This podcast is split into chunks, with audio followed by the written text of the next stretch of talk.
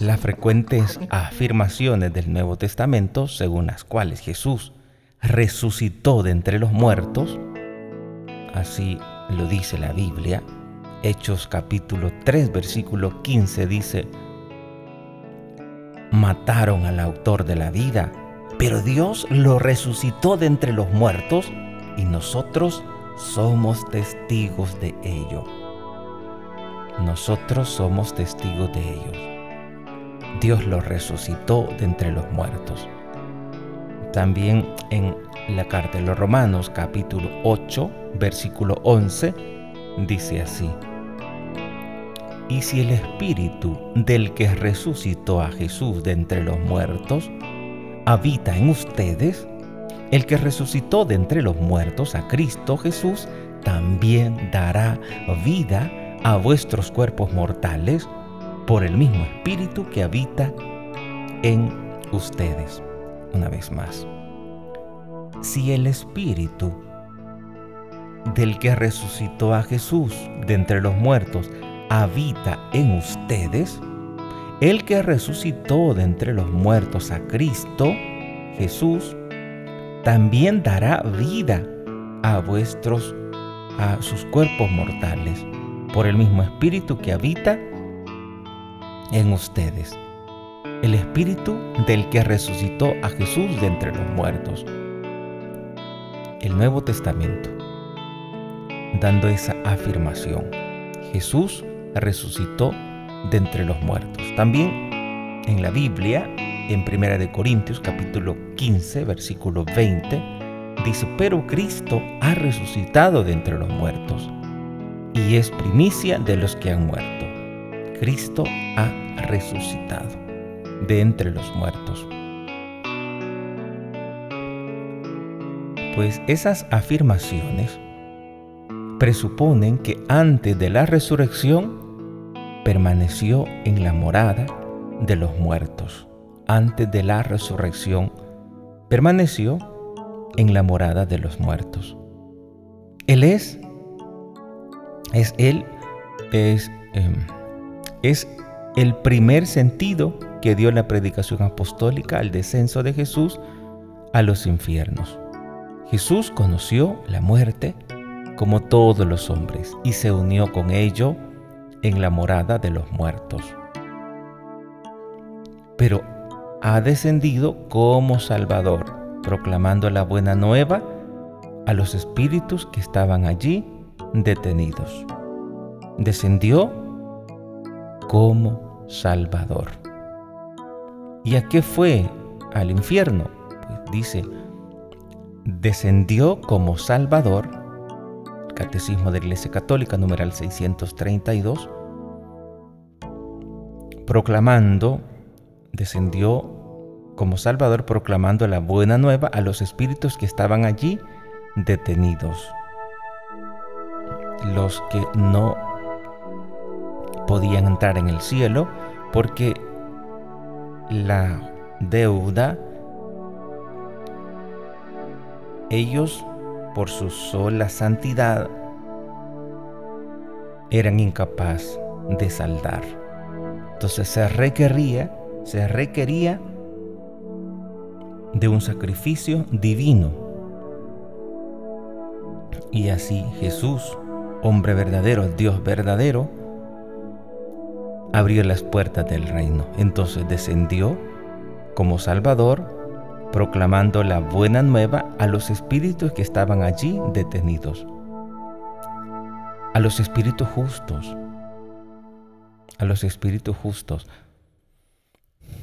pues no, no llegó a, a, a a los que estaban en pecados graves, a los que se merecían estar allí, sino a las personas que habían sido buenas, pero que no podían ir al reino de los cielos porque el reino de los cielos estaba cerrado para los seres humanos.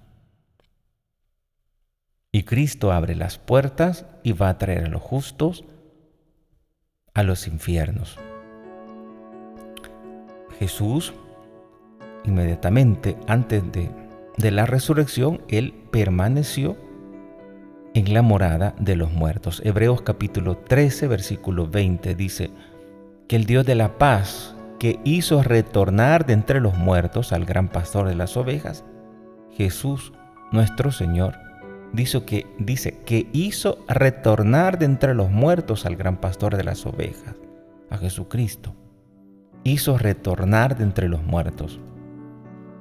O sea, murió verdaderamente. Así lo dice la Biblia, Hebreos 13, 20.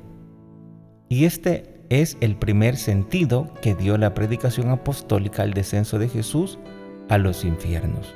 Jesús conoció la muerte, como todos los hombres, y se reunió con ellos en la morada de los muertos. La escritura llama infiernos, o Seol o a la morada de los muertos donde bajó Cristo después de muerto porque los que se encontraban allí estaban privados de la visión de Dios. Así debemos interpretar cuando decimos que bajó a los infiernos. La escritura llama infierno o Sheol o Hades a la morada de los muertos. Jesús murió verdaderamente, bajó a esa morada de los muertos. Pues a esa morada de los muertos la escritura le llama infiernos, Seol o Hades. A la morada de los muertos, donde bajó Cristo después de muerto, porque los que se encontraban allí estaban privados de la visión de Dios. Los que estaban en ese Seol los que estaban en ese Hades estaban privados de la, de la visión de Dios. Vamos a consultar algunas citas de la Biblia que nos hablan de los infiernos. Filipenses capítulo 2, versículo 10. Dice, de modo que al nombre de Jesús toda rodilla se doble en el cielo, en la tierra, en el abismo en ese Hades, en ese Sheol. También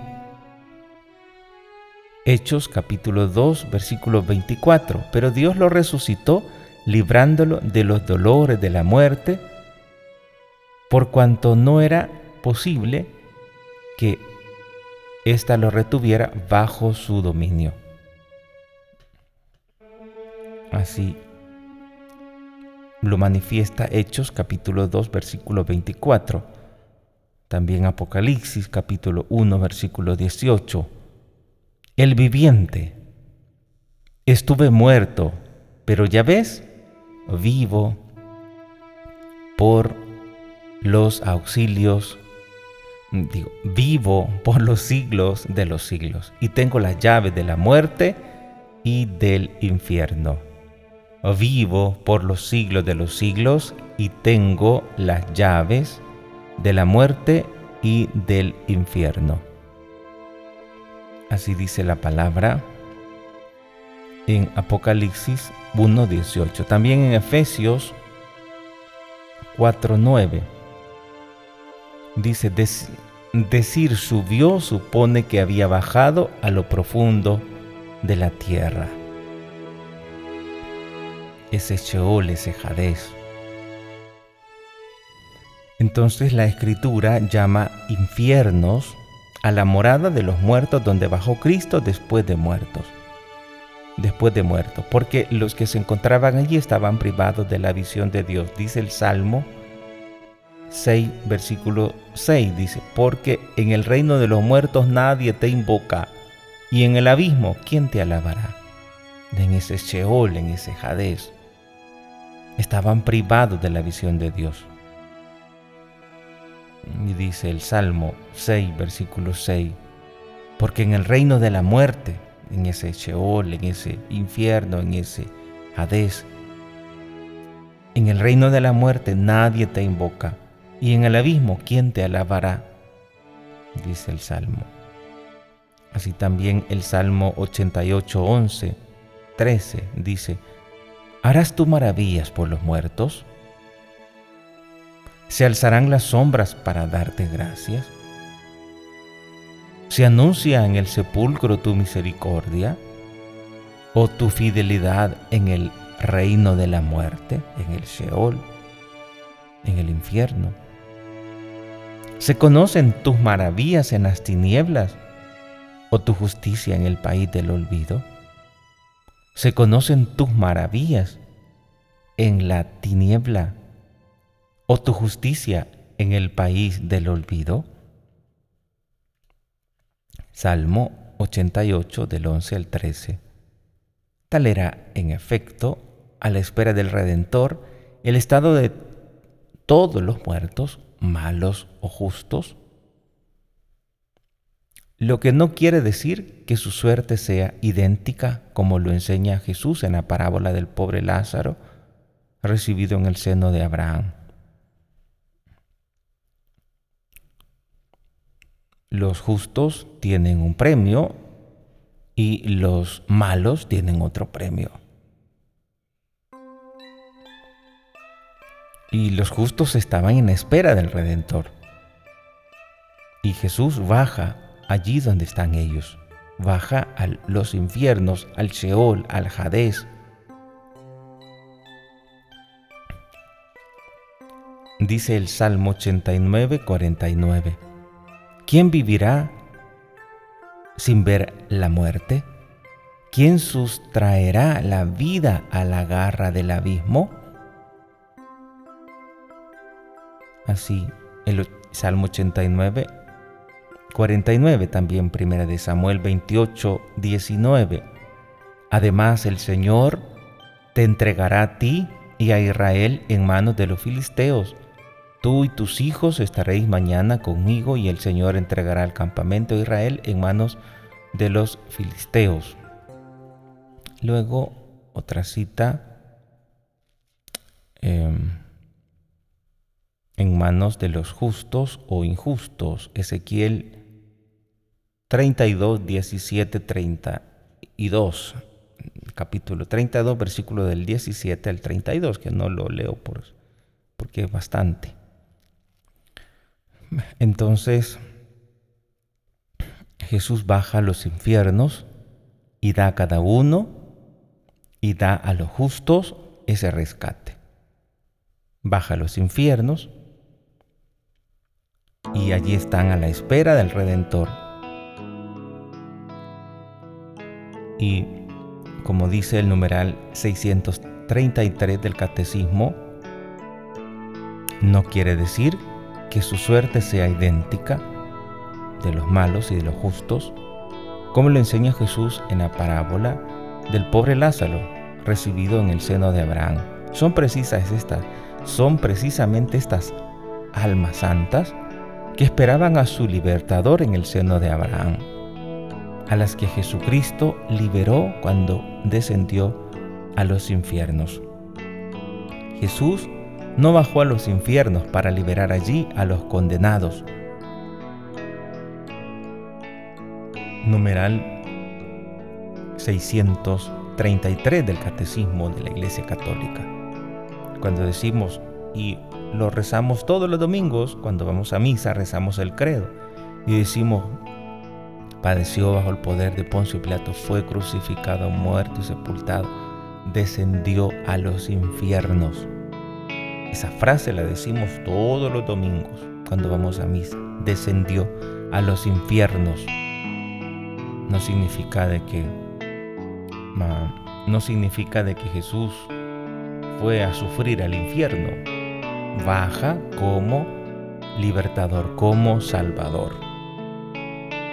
Para dar el reino a los justos, a los justos. No, cuando decimos el credo, no estamos diciendo que Jesús bajó a los infiernos castigado por el Padre. Como Él asumió nuestros pecados, no debe de interpretarse de que Jesús descendió a los infiernos y que allí se quemó. No, Jesús descendió a los infiernos como Salvador, no como un castigado, sino como el Salvador. ¿De quiénes? De los justos.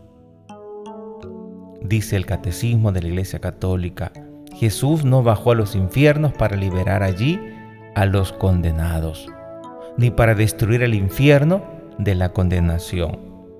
Con la resurrección de Jesucristo no destruye el infierno. El infierno siempre existe. Descendió a los infiernos no a liberar a los condenados, a los malos, sino descendió como Salvador de los justos, los justos que por su propia santidad no eran capaces de entrar en el reino de los cielos. Entonces, ¿qué es lo que le tocaba? El Hades. El Hades. Le tocaba el Sheol, le tocaba el infierno. Y Jesús desciende como Salvador y le rescata, pero no a los condenados. Tampoco destruye al infierno de la condenación, sino para liberar a los justos que le habían precedido. Así, Mateo 27 del 52 al 53 dice, las tumbas se abrieron y muchos cuerpos de santos que habían muerto resucitaron. Y saliendo de las tumbas después que él resucitó, entraron en la ciudad santa y se aparecieron a muchos. Este texto pues tenemos que verlo desde esta perspectiva, desde la perspectiva de que Jesús desciende a los infiernos y trae a los justos, a los que estaban en el Sheol, a los que estaban en el infierno, los rescata y luego los lleva al reino. Dice, las tumbas se abrieron, haciendo referencia a que Jesús em, libera a los que estaban en los infiernos, en el Sheol, en el reino de la muerte, porque en la escritura se le llama así a ese reino de la muerte. Las tumbas se abrieron y muchos cuerpos de santos que habían muerto resucitaron, cuerpos de santos no a los condenados. Y salieron de las tumbas después de que Él resucitó. Entraron en la ciudad santa y se aparecieron a muchos. Esa es nuestra fe católica. Eso queremos decir cuando decimos que descendió a los infiernos, a liberar a los justos que le habían precedido. Hasta a los muertos ha sido anunciada la buena nueva. Así dice Primera de Pedro capítulo 4 versículo 6.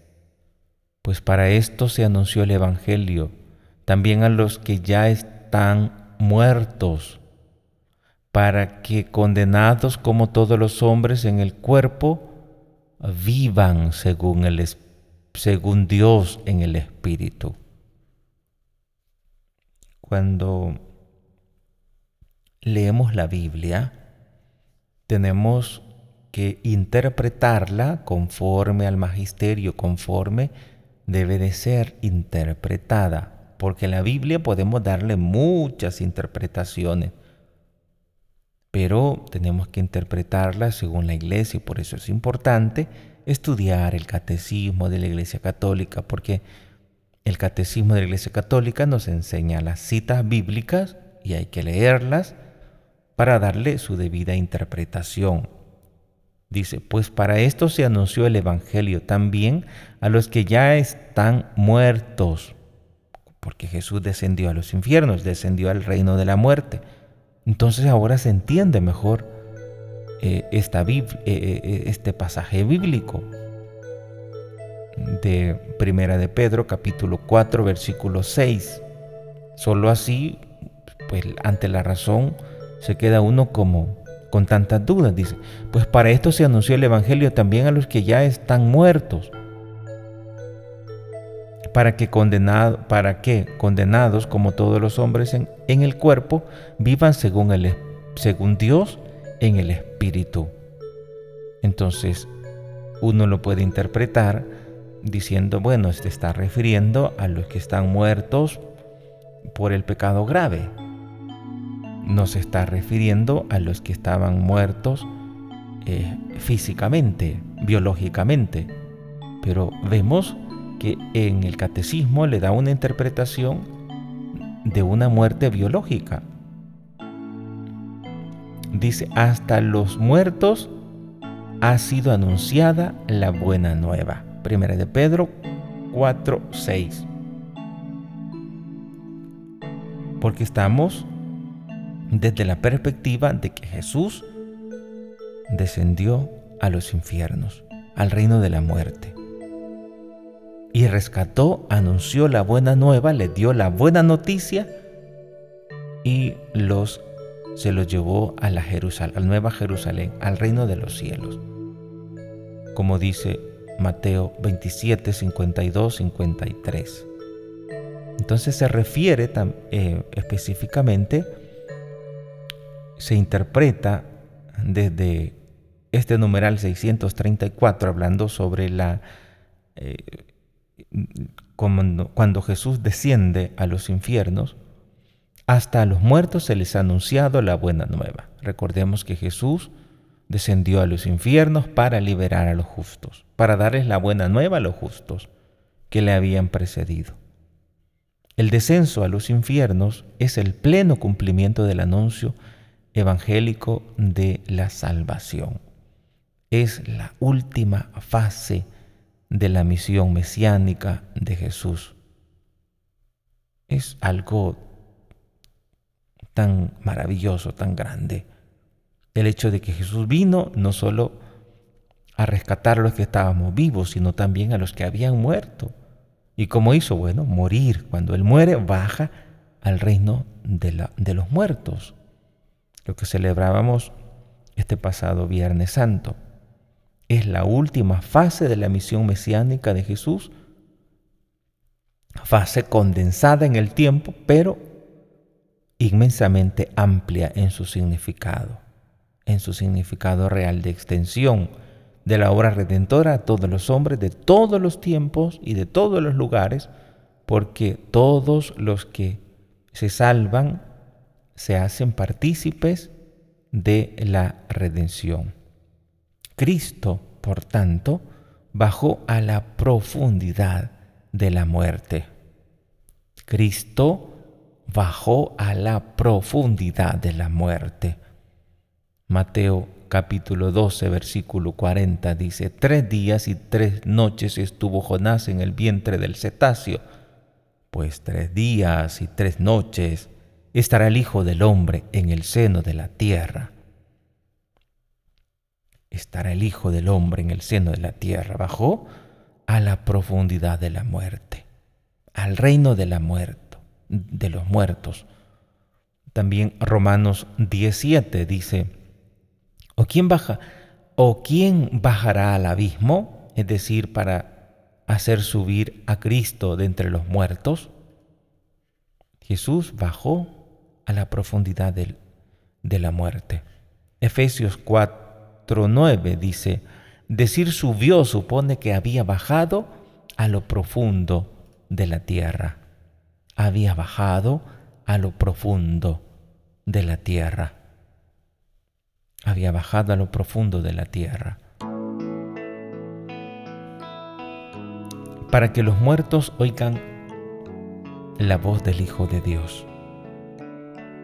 Y los que la oigan, vivan. Los que la oigan, vivan. Así dice la palabra de Dios en la Biblia, en el Evangelio de San Juan capítulo 5 versículo 25, en verdad, en verdad te digo, llega la hora, y ya está aquí, en que los muertos oirán la voz del Hijo de Dios, y los que hayan oído vivirán. Está anunciando ya ese descenso de Jesús a los infiernos, al reino de la muerte. los que la oigan vivirán. Dice, los que hayan oído vivirán. En verdad, en verdad os digo, llega la hora y ya está aquí, en que los muertos oirán la voz del Hijo de Dios. Los muertos, ¿cómo van a oírla? Bueno, porque Él descendió a las profundidades de la muerte. Oirán la voz del Hijo de Dios y los que la hayan oído vivirán. Así dice San Juan capítulo 5 versículo 25. Jesús es el príncipe de la vida. Jesús aniquiló mediante la muerte al Señor de la muerte, es decir, al diablo, y liberó, libertó, desencadenó a cuantos por temor a la muerte estaban de por vida sometidos a esclavitud. Jesús es ese príncipe de la vida. Hechos capítulo 3, versículo 15 dice, matasteis, mataron ustedes, le dice Pedro, al autor de la vida, pero Dios lo resucitó de entre los muertos. Y nosotros somos testigos de ello. Autor de la vida, al príncipe de la vida, aniquiló. Mediante la muerte del Señor, aniquiló al Señor de la muerte, aniquiló al diablo y liberó a cuantos por temor a la muerte estaban de por vida sometidos a la esclavitud. E, Hebreos capítulo 2 versículo del 14 al 15 dice, Por tanto, lo mismo que los hijos participan de la carne y de la sangre, Así también participó Jesús de nuestra carne y sangre para aniquilar mediante la muerte del Señor, para aniquilar mediante la muerte del, para aniquilar mediante la muerte al Señor de la muerte, es decir, al diablo. Así dice la Biblia para aniquilar mediante la muerte al Señor de la muerte, es decir, al diablo. Así dice la Biblia. Hechos eh, Hebreos capítulo 2 versículo del 14 al 15. En adelante Cristo resucitado tiene las llaves de la muerte y del Hades. Así lo dice la Biblia. Apocalipsis 1.18. El viviente estuvo muerto, pero ya ves, vivo por los siglos de los siglos y tengo las llaves de la muerte y del abismo. Apocalipsis capítulo 1 versículo 18. Y al nombre de Jesús, toda rodilla se doble en el cielo y en la tierra y en los abismos. Y en los abismos, Filipenses 2.10. Un gran silencio, decía una antigua homilía para el sábado santo. Un gran silencio reina hoy en la tierra, un gran silencio y una gran soledad. Un gran silencio porque el rey duerme, la tierra ha temblado y se ha calmado, porque Dios se ha dormido en la carne y ha ido a despertar a los que dormían desde hacía siglos. Va a buscar a Adán, nuestro primer padre, la oveja perdida. Quiere ir a visitar a todos los que se encuentran en las tinieblas y en la sombra de la muerte. Va para liberar de sus dolores a Adán encadenado y a Eva cautiva por él, con él. El que es al mismo tiempo su Dios y su Hijo. Yo soy tu Dios. y por tu causa he sido hecho tu hijo. Levántate, tú que dormías, porque no te he creado para que permanezcas aquí encadenado en el infierno. Levántate de entre los muertos. Yo soy la vida de los muertos. Así le dice Jesús. Queridos hermanos, recordemos, Jesús descendió a los infiernos. En la expresión Jesús descendió a los infiernos, el símbolo confiesa que Jesús murió realmente. Nuestro credo, el credo que recitamos cada domingo, confiesa que Jesús murió realmente y que por su muerte en favor nuestro ha vencido la muerte y al diablo. El diablo que es el Señor de la muerte. Eso confesamos cada domingo. Confesamos que Jesús murió realmente y que por su muerte en favor nuestro ha vencido la muerte y al diablo. Jesús ha vencido la muerte y al diablo, que es el Señor de la muerte. Jesús ha vencido la muerte y al diablo. Que nos quede muy claro qué es lo que significamos cada vez que rezamos el credo Estoy en el resumen, en el 636 del Catecismo de la Iglesia Católica. Y en la expresión Jesús descendió a los infiernos, el símbolo confiesa que Jesús murió realmente y que por su muerte en favor nuestro ha vencido la muerte. Y al diablo, que es el Señor de la muerte, ha sido vencido.